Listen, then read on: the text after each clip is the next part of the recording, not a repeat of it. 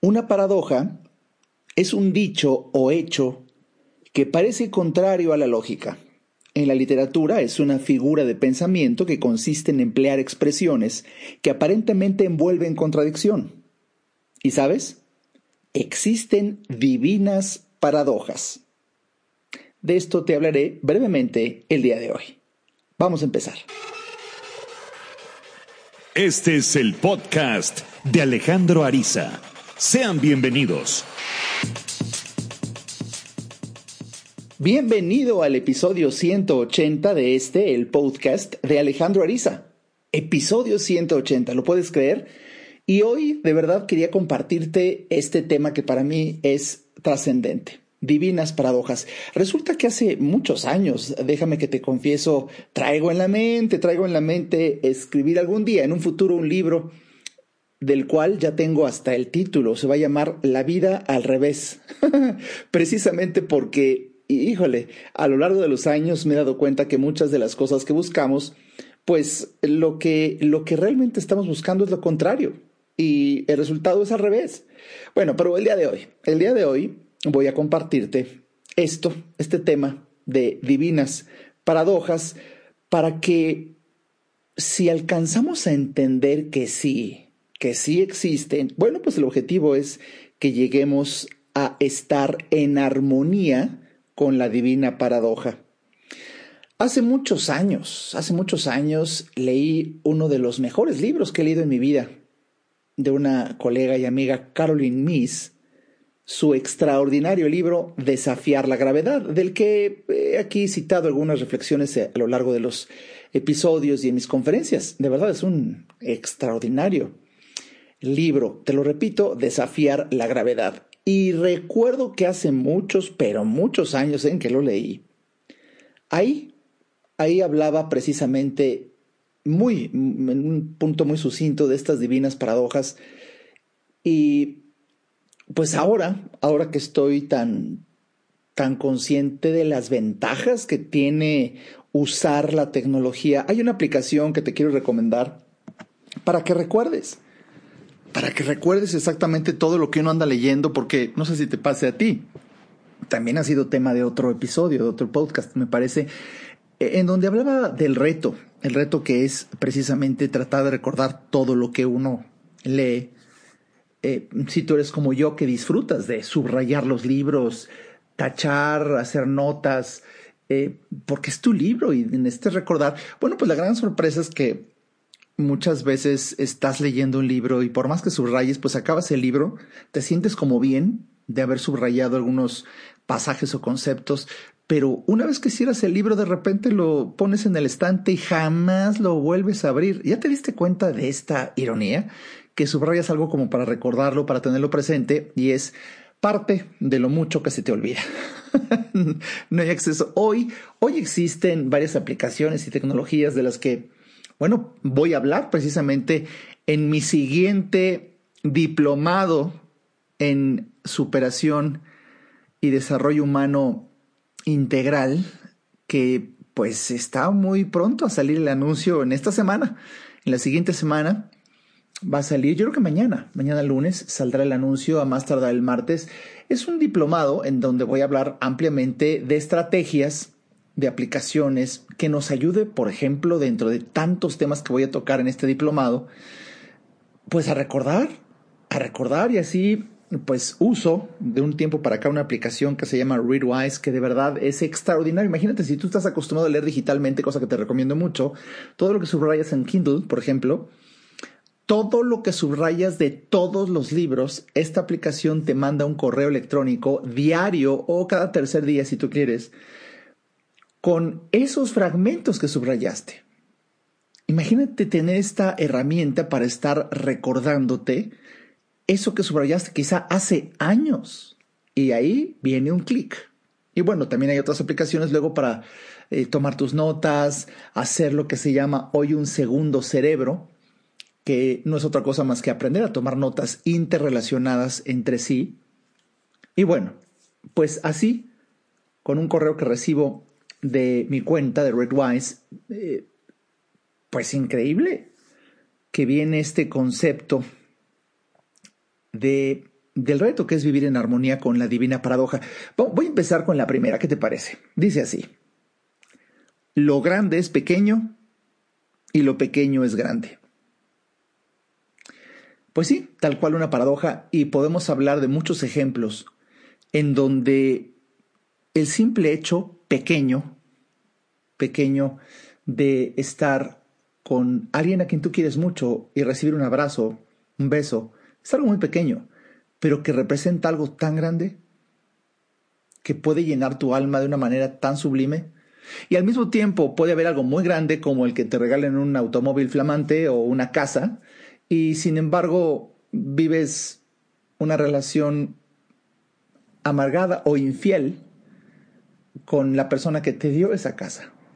Uf, pero se cuentan en decenas y decenas de pacientes que, bueno, intercambiaron en un tipo de prostitución su dignidad, su cuerpo, pues por traer la camioneta de lujo, la casa en Valle de Bravo y la otra en Houston, para poder, ahora está de moda el tema, para poder, pero incluso saben que su marido es infiel.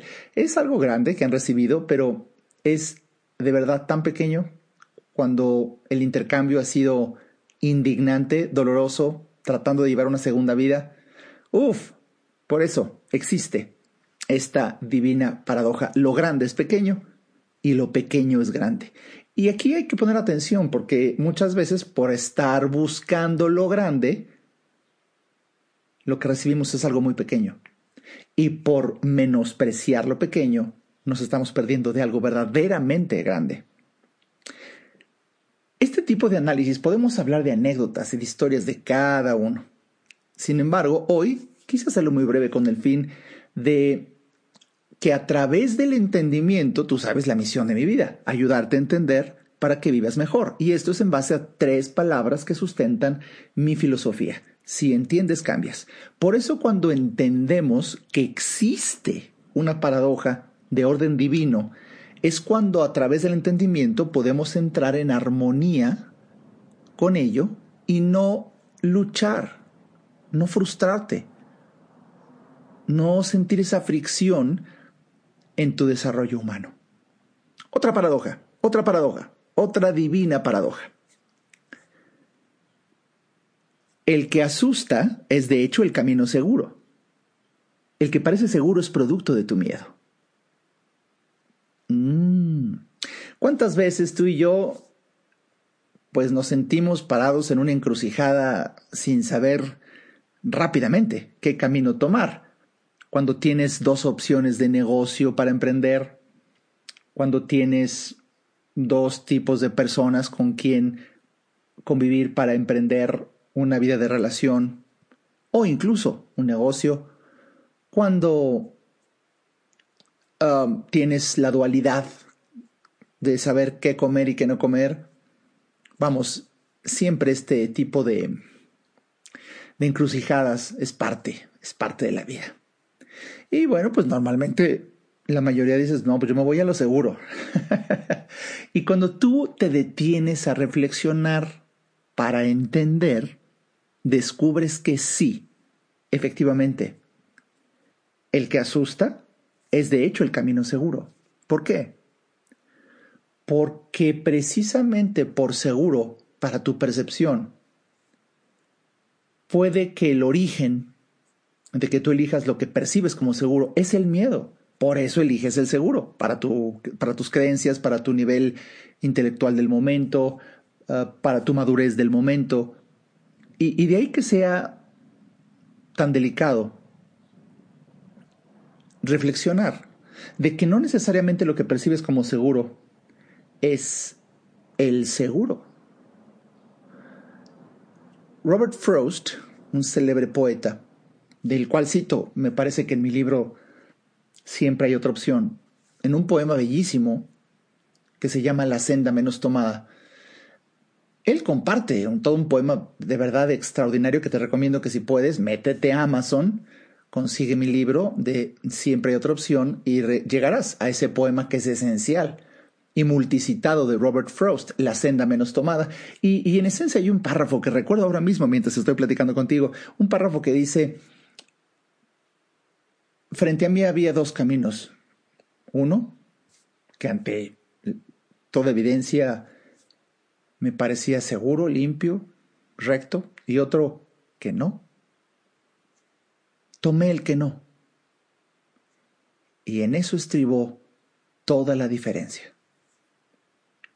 Y bueno, el poema es mucho más extenso y, con palabras más atinadas. Ahora estoy tratando de recordar algo que escribí hace años en este momento, citando a Robert Frost.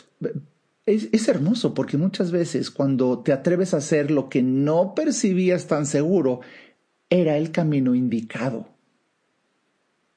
Y parte de las paradojas que nos tiene preparados, preparadas Dios, en esto creo, y así creo que muchas veces se maneja con, con sus, con sus criaturas, como tú y como yo, es que nos presenta una dualidad en la que no tenemos mucha seguridad. Y bueno, pues esa es la señal de que es por ahí. Y lo que aparentemente eh, te hace sentir miedo es la señal de que el miedo es, lo, explico mucho en mi consulta, el miedo es como humo. El miedo es como humo y, y es cuestión de que pase el tiempo y te atrevas a transitar la senda menos tomada para que descubras que era humo, eso que te daba miedo, y lo atraviesas y la cantidad de extraordinarias consecuencias pueden surgir exactamente en ese camino. De hecho, esto me da pie, ya tú tendrás tu propia historia para decir, me suena, me suena, parece que sí, sobre todo si has vivido ya estas, estas encrucijadas de la vida, pero escucha esta otra paradoja divina, que, que tiene relación, por supuesto lo que parece caótico es, en realidad, una futura bendición disfrazada. Ahora déjame repetírtelo. Lo que parece caótico es, en realidad, una futura bendición disfrazada. A lo largo de los años, parte esencial de mi filosofía siempre ha sido explicar que todos nosotros, de verdad, Vivimos muchas veces retos, tragedias, dificultades, problemas, así los designamos por lo menos. Y, y un pilar de la filosofía Alejandro Ariza es que detrás de toda tragedia siempre hay oculta una bendición. Uf, esto me encantaría que se te enquistara en el cerebro como cisticerco. Detrás de toda tragedia hay oculta siempre una bendición. Por eso, por eso está esta divina paradoja de que lo que parece caótico es en realidad una futura bendición disfrazada, que es el mismo concepto. Así es. ¿Y cómo poder, cómo poder saberlo? Pues mm, lamento decirte que no hay otra, no hay otra manera más que atreviéndote a transitar ese camino, ese que pues al principio te dio miedo y sentías que quizá iba a ser una tragedia o estás viviéndola.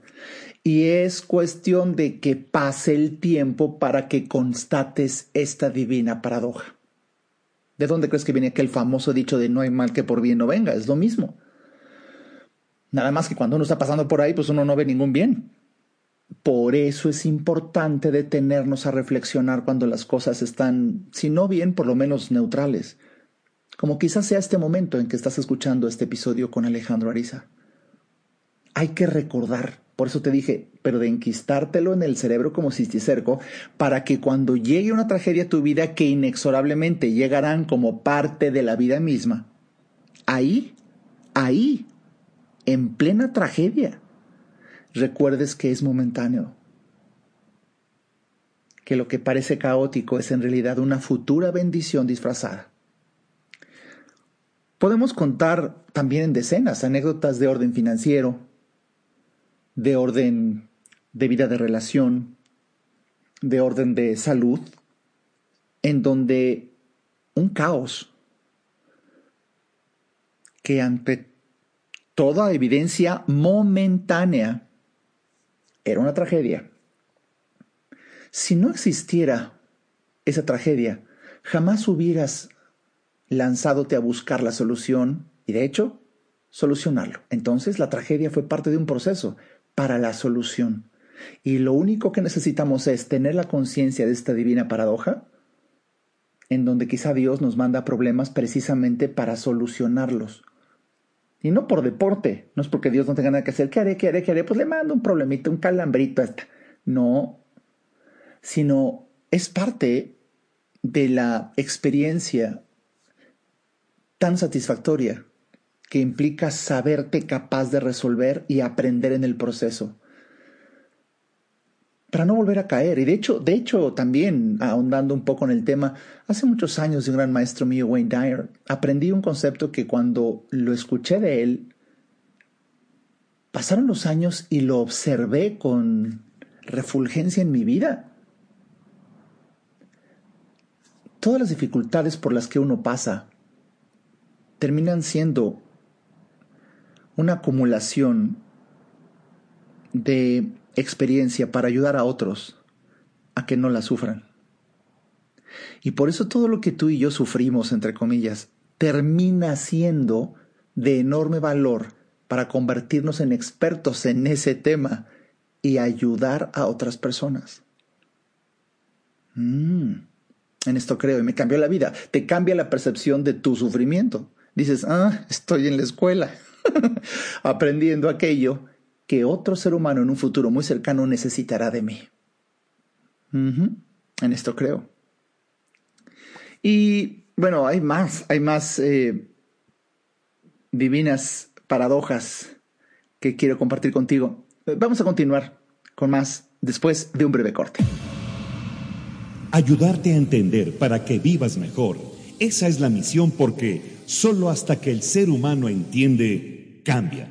En un momento regresamos al podcast de Alejandro Ariza.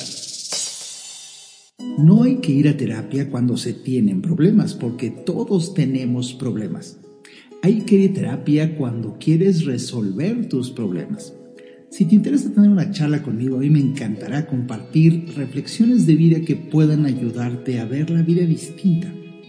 Entra a www.alejandroariza.com y en el botón del menú Alejandro Oriza, ahí se despliega un submenú que dice consultas. Haz clic ahí y tendrás toda la información para ver si en tu destino está que podamos charlar. Para mí será un placer ayudarte. Hablar cualquiera puede, pero comunicar y transformar vidas mediante la influencia de la palabra es un privilegio muy exclusivo que se puede aprender. Te quiero invitar a mi curso de oratoria de gran influencia, un curso que dicto solamente una vez cada año y el siguiente será en el mes ya de abril, en el mes ya de abril. Y por favor, si te interesa, disfruta entrando a mi página www.alejandroariza.com y ahí, si te desplazas en la página de inicio hasta abajo, está el anuncio con las fechas. Viernes 22, sábado 23 y domingo 24 de abril y en esta ocasión solamente dictaré este curso de oratoria de tres días para 16 personas, nada más, porque tengo un invitado especial, extraordinario, un experto en temas de memoria que nos acompañará. No te lo pierdas, es un curso que cambia vidas. Te espero. Toda mejora implica un cambio, pero recuerda, solo si entiendes, cambias. Continuemos escuchando al doctor Alejandro Ariza.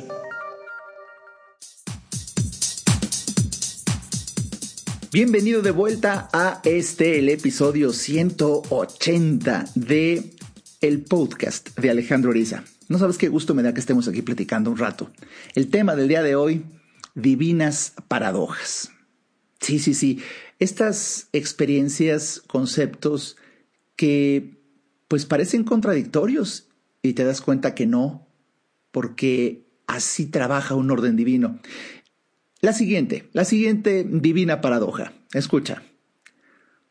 Tu mayor poder es la humildad y tu mayor debilidad es la humillación.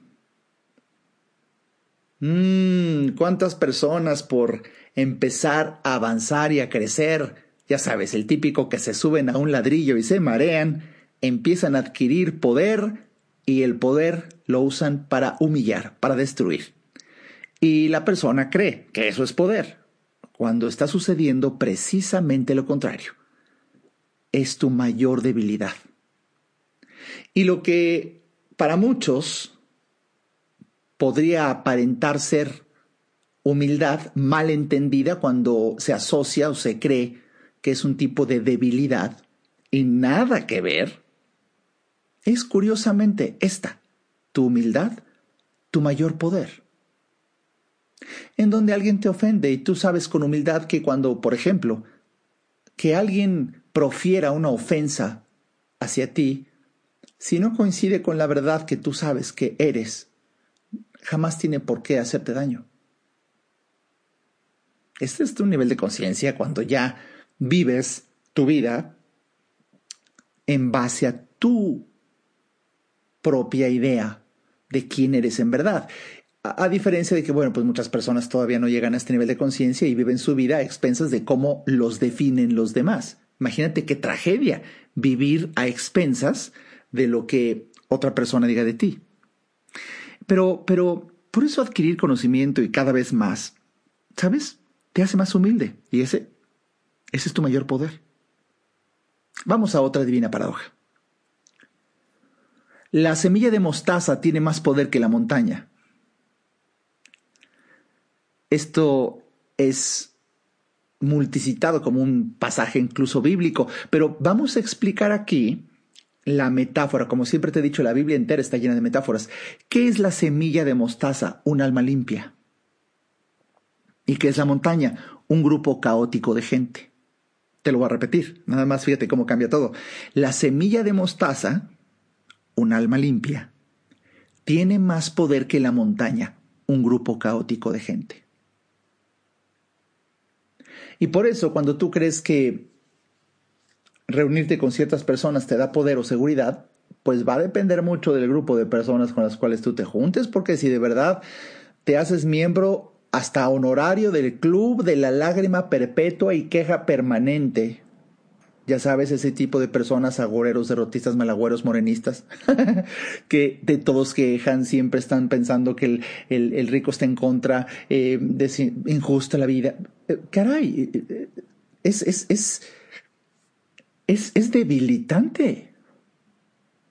Pero algo que es mucho más poderoso es que tú solo, tú sola, dediques tiempo a reflexionar con este tipo de temas, ¿sabes? Para ir haciendo tu alma más limpia. Y por eso nunca hay que dudar del poder de uno. De hecho, hay un libro muy famoso que se llama El poder de uno. Hablando precisamente de cómo, cuando tú limpias tu alma, cuando purificas tus creencias, cuando entiendes cada vez más, tú solo puedes resultar en una bendición. Hay gran poder transformador en ti. En varias de mis conferencias he dicho lo siguiente, ¿quieres dar un gran, valioso, extraordinariamente valioso regalo a tu familia, por ejemplo?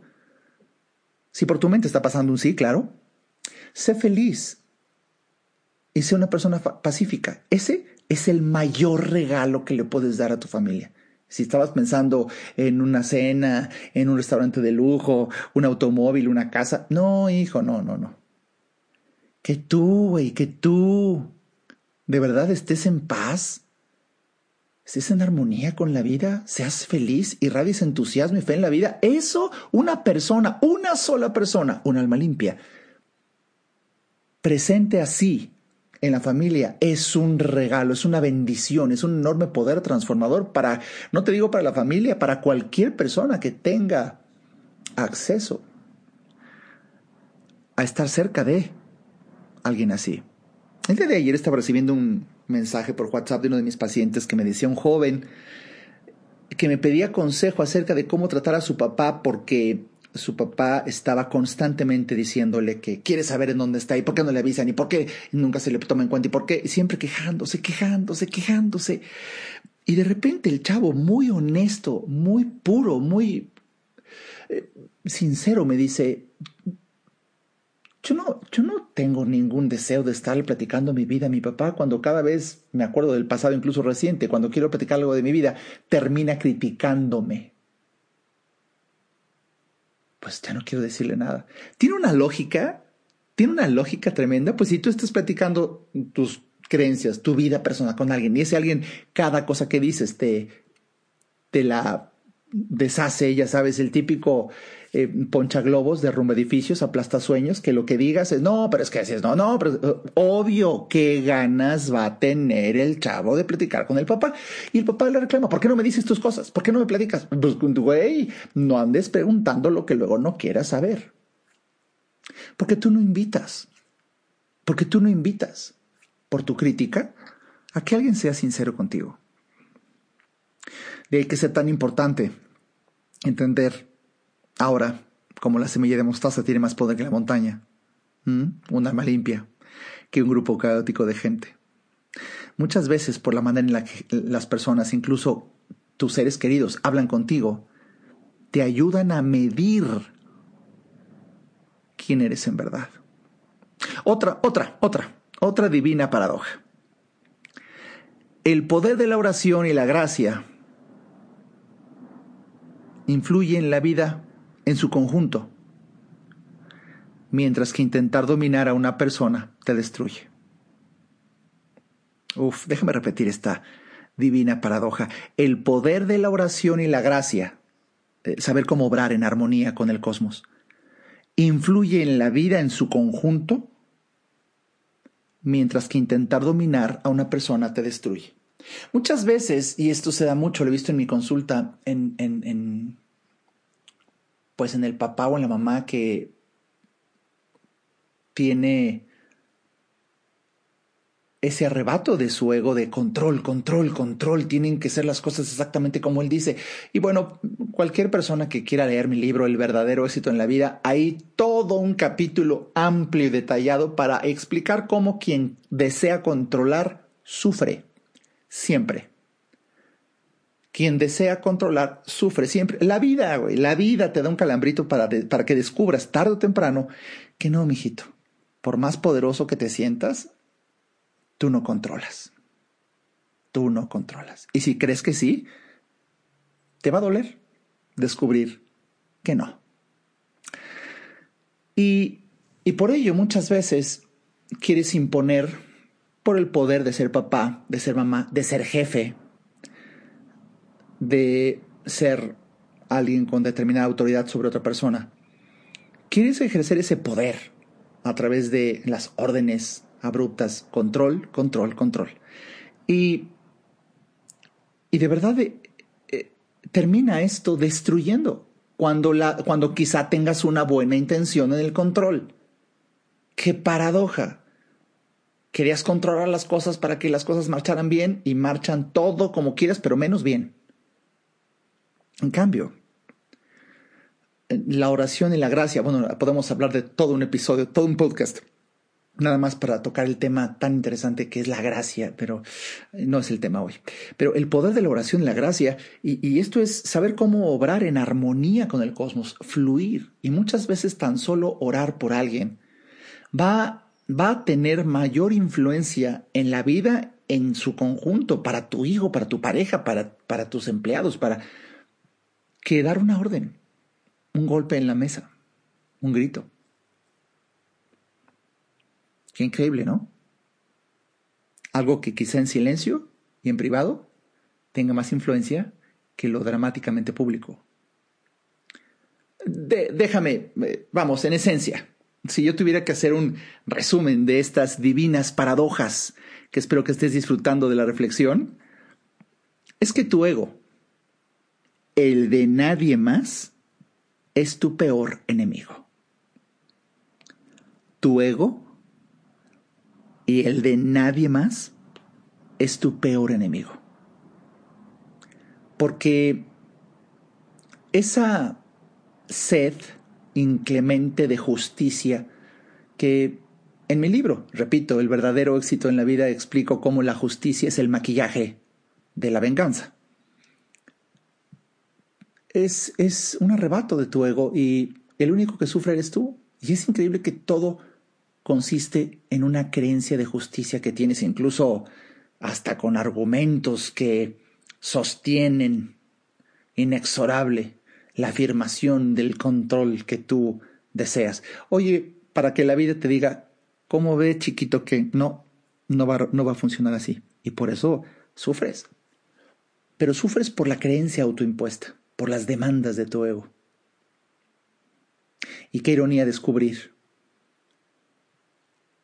qué bendición entender que tú no eres tu ego, simplemente es una parte de nosotros como seres humanos. Pero es hermoso ir descubriendo nuestra dimensión espiritual. Hace tiempo, un paciente me decía, doctor Arisa, ¿y cómo puedo ir descubriendo mi dimensión espiritual? Bueno, pues empecemos a hablar del tema. Ya eso es un primer gran paso, hijo, porque lo que son las noticias, los medios de comunicación, las, la, la mayoría de las conversaciones comunes y corrientes están basadas en el ego. Vamos, el sistema educativo está basado en el ego, en competir, en ser el número uno, el mejor demandas del ego, demandas del ego, demandas del ego. Por eso de repente cuando tocas el tema del espíritu me están hablando en sánscrito antiguo. Bueno, ¿qué se necesita? Tener un momento de reflexión como este. Déjame que te diga que gracias a, a haber recordado que subrayé este pequeño párrafo de divinas paradojas, me, me ha servido de inspiración para tocar un poco mi alma. Y en este podcast espero haber tocado un poco la tuya. Hay tanto, hay tanto de qué poder reflexionar para ir creciendo y descubriendo quiénes somos realmente, que de verdad te felicito por estarme acompañando en este otro episodio más del podcast de Alejandro Ariza, que disfruto tanto estar un rato contigo, platicar. Y bueno, te recuerdo que puedes visitar mi página www.alejandroariza.com porque en esta semana sale el anuncio de este diplomado en desarrollo humano integral. Van a ser tres o cuatro conferencias cada domingo, porque es tanto material. Como te he dicho, el ser humano siempre quiere mejorar, por lo menos en tres clásicos aspectos, salud, dinero y amor. Y vamos a hablar, pero desde el punto de vista espiritual, para mejorar nuestras finanzas, también para mejorar nuestra salud y también para mejorar nuestra vida de relación. Y entenderemos mucho de el arte de fluir en armonía. Uf, estoy preparando un diplomado de verdad extraordinario, no te lo pierdas. Y bueno, también, también si es de tu interés, lo escuchaste en el comercial, pues ya se acerca el curso de oratoria en donde, bueno, ahora en este año, un curso que dicto solamente una vez al año. En esta ocasión en abril solamente van a haber 12 lugares, no más. Ah, y, tengo, un, tengo un invitado especial, extraordinario, que tocará toda una sesión de cuatro horas de tecnología de la memorización. No te lo pierdas si está en tu, en tu radar de pasión, de actividad, hablar en público. No te lo pierdas, porque de verdad los lugares vuelan y todavía hay algunos. Toda la información está entrando a mi página, te desplazas hacia abajo y ahí está claramente el botón del curso de oratoria. Disfruté mucho hoy compartir contigo divinas paradojas. Hasta la siguiente semana.